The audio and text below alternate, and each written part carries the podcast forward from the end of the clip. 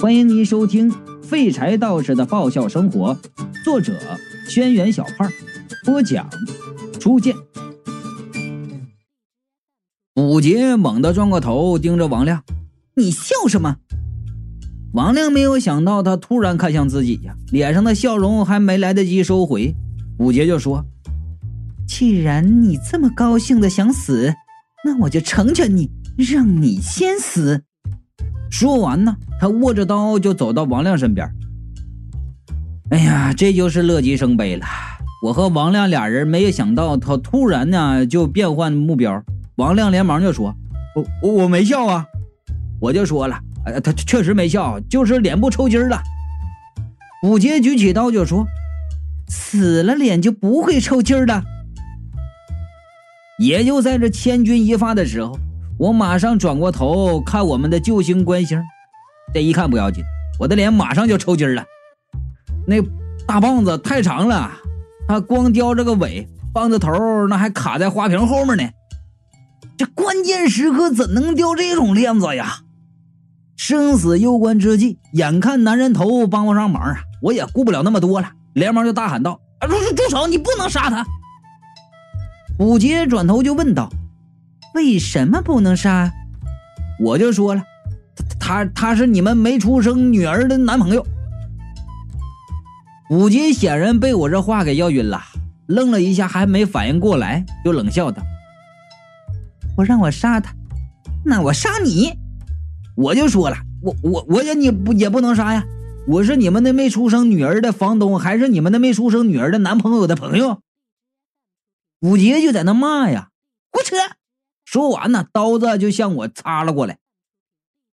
也就在这千钧一发之际，远处的男人头用力的抽动棒子，那花瓶随之而倒，摔在地上是四分五裂。武杰的动作一顿，回头去看，与此同时，一个黑影是一跃而起，迅速的扑倒武杰。武杰被扑倒在地上，刀子叮当一声掉在一旁。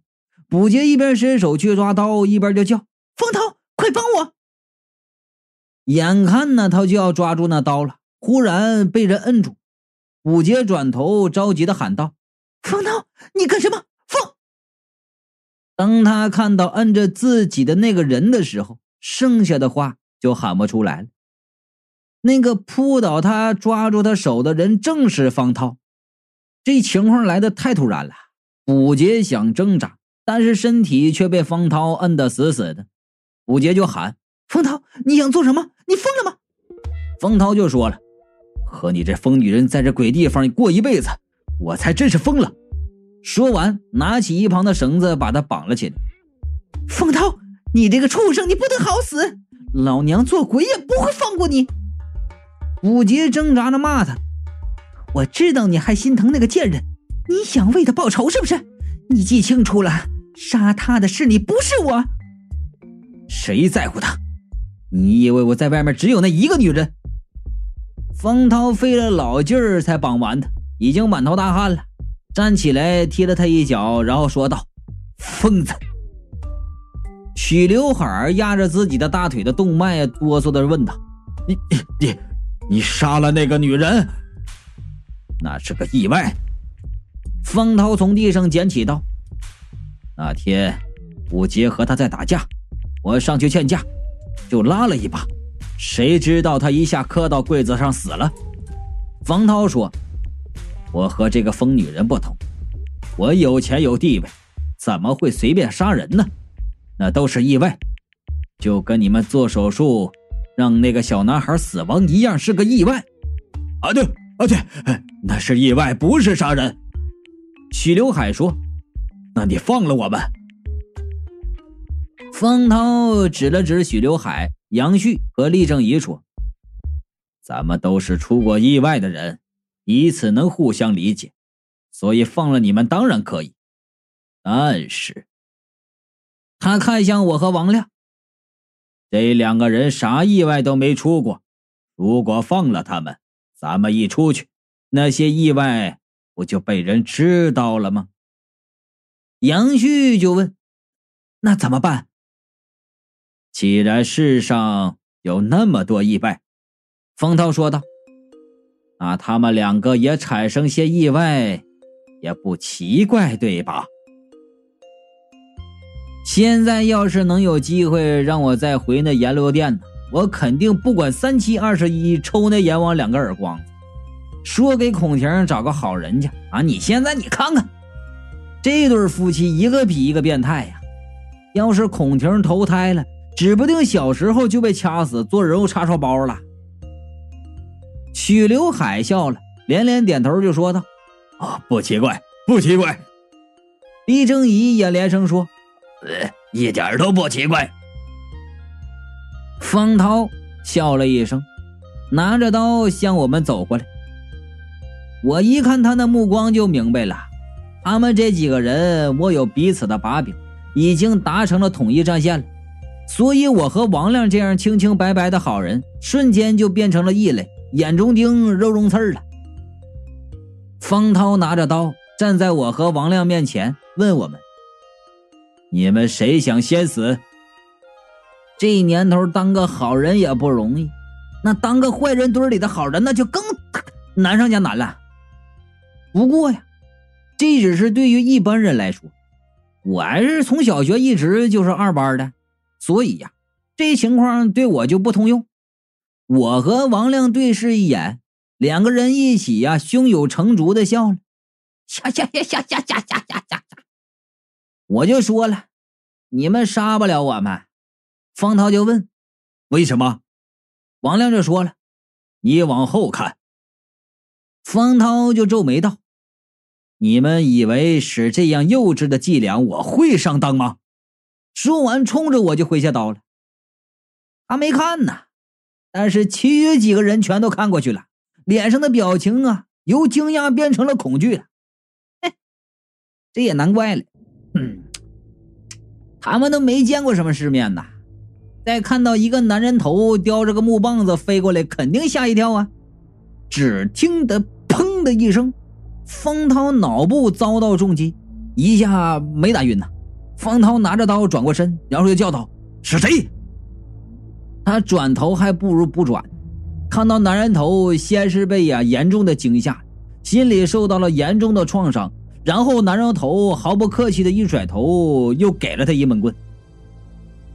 这一下呀，方涛彻底在心灵和肉体的双重打击下晕了过去。厉正仪看到关星，吓得直叫唤：“头头头头头头头，就就就是这个头！”许刘海更是吓得一个哆嗦，松住了压在动动脉上的手。腿上的血呀，噗就喷了出来。这个时候最能显出个人的心理素质。我甩了一下头发，异常潇洒的说：“说了你杀不了我，你还不信？”男人头吐掉棍子，又叼起方涛掉在地上的刀啊，来到我跟前儿，把绑着的绳子给割开了。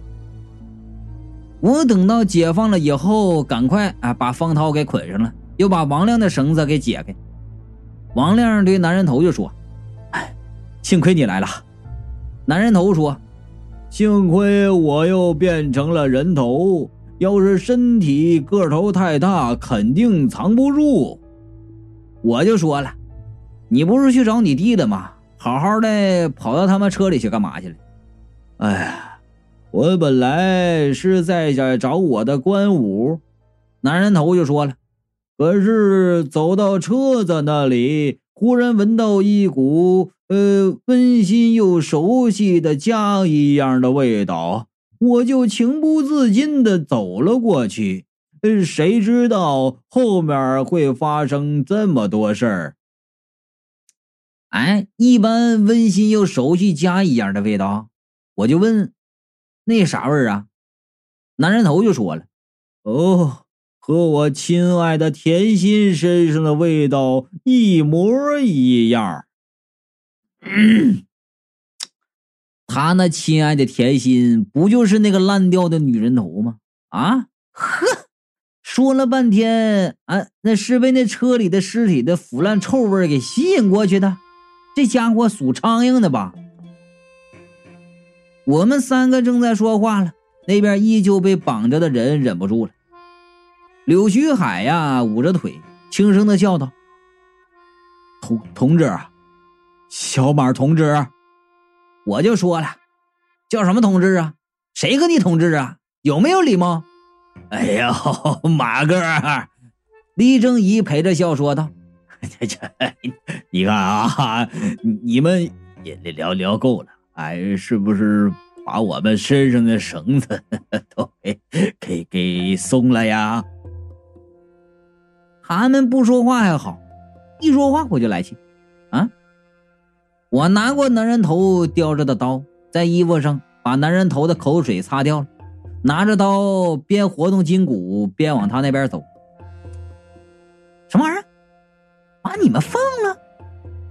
那三个人齐齐点头啊！哼，现在叫我放了你们？我慢悠悠的走过去，边把玩着手里的刀边说：“刚才谁说我死了？那也不奇怪了的。谁谁说的？许刘海就说。”哎呀，是谁是谁呀？李正一指着许刘海，说他，就他说的。我又说，哼，那又是谁说？一点也不奇怪。硬核那那个人呢？那个人，是谁说的？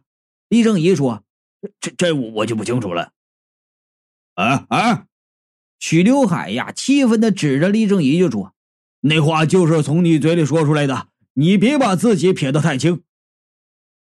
两个人厚脸皮的程度简直令人发指啊，比人渣中的战斗机还垃圾呢！你们还不承认啊？逼着我来认盒的是不是？我大怒啊，打算给他们两个下马威，把刀从右手扔到左手，再从左手扔到右手，吓唬他俩。结果右手扔过来，左手没没没没接住啊！那刀嗖的就飞到许刘海的腿中间了，把许刘海吓得是一个哆嗦。我是没想到会失手啊，正想解释呢，听见后面王亮和男人头就说：“哎，看来马丽树不只是个成功的艺术家呀，还是个出色的谈判专家。这手使的真霸气。”我对他们点点头啊，然后就说道：“对，这就是我的策略。”然后蹲下来，捡起刀，在许刘海的面前晃了晃，然后就说道：“看见没有？想让我给你们松绑，门儿都没有啊！等我出去了，就把你们全都交给警察。”许刘海眼睛一转，忽然捂着胸口就叫道：“哎呦呦呦！我的心好疼啊！哎，杨旭，快来给我看看呐！”我心想：“你这种小伎俩还想骗我？老子是骗大胆！”这许刘海在地上打起滚来了，他那腿本来就受了伤，这一滚更是滚得满地血。我心里就泛起了嘀咕啊：这老头本就有心脏病，别真给整死了！赶快呀，给杨旭松了绑，拿着刀指着他说：“你去给他看看去。”杨旭。三两步就跑过去，把许刘海放平了，摁着他的胸口，给他的心脏做按摩。我见许刘海抓着杨旭，小声的说什么，马上就走过去听。刚走到跟前儿，却听见许刘海啊，不可思议的睁大眼睛，似乎想举起手。那手举到一半，许刘海脖子一歪，头无力的垂下，手也突然就掉下去了。这种情形好像电视上经常演，我吃了一惊啊，连忙就往后跳过去。怎怎怎怎怎么了？王亮和男人头就问。果不其然，杨旭摸了摸他的动脉，就说道：“他死了，死了。”王亮连忙过去探那许刘海的鼻息，对我说道：“真死了。”杨旭伸手对我说道：“我救不了他。”你们还是把我重新绑起来吧。哎，他倒是自觉。我们把他重新绑了，然后和王亮、关兴对着许刘海的尸体就发愁。我就说：“哎呀，完了，他死在这里，我可说不清了。”关兴就说：“按照我之前的经历，他就算死了，尸体也不会回去。我就说了，啊，那就行。王亮又说，可是按照他之前的经历，活着也出不去呀。你们别急，男人头说，我们慢慢想办法。嗯，上次我出去有两个方面值得注意。一个是我变成了人头，另一个是我弟弟给我的护身符。这护身符倒是在这儿呢，可是他扯不下来呀。我又拽了拽粘在男人头后面的红包，啊，忽然灵机一动，用刀子把那布袋割破，房间里面竟然有一张黄色的符。这这是什么呀？呃，应该就是这个有效。男人头喜笑颜开的道：“我们快来看看这符有什么特别的。已经过了几百年了，那符纸却是一点都没有变化，拿在手里跟新的一样。上面用红色的朱砂画着奇怪的图案。”厉正仪虽然不知道前因后果，但是见我们说到这里，也察觉到我们是在商讨出去的事。伸着脑袋看着我们，我拿着那符看了半天，没看出来有什么特别的。刚放下符，忽然发现男人头和王亮都看着我，我就说了：“你你你们看着我干什么呀？”王亮就说道：“哎，你不是经常说你是个道士吗？那这符怎么用，你肯定知道啊。”“那那那那那当然啊，哥哥有什么不知道的？”我举起那符，在地上跺了几脚，就念叨：“太太太太上老君急急如律令，天兵天将显显显神灵。”就像我预料到的一样，啥都没发生。我就说了：“不行啊，我我们还是想别的办法吧。剩下一个方法，呃，像我那时一样。”就是把符放在身旁，然后把脑袋切下来。男人头说：“而且就算成功了，也也也只能有一个人出去。”我和王亮开始沉默了。这方法太扯淡了，而且别说我们，就算拿去骗雷迪嘎嘎，那雷迪嘎嘎都不信呢。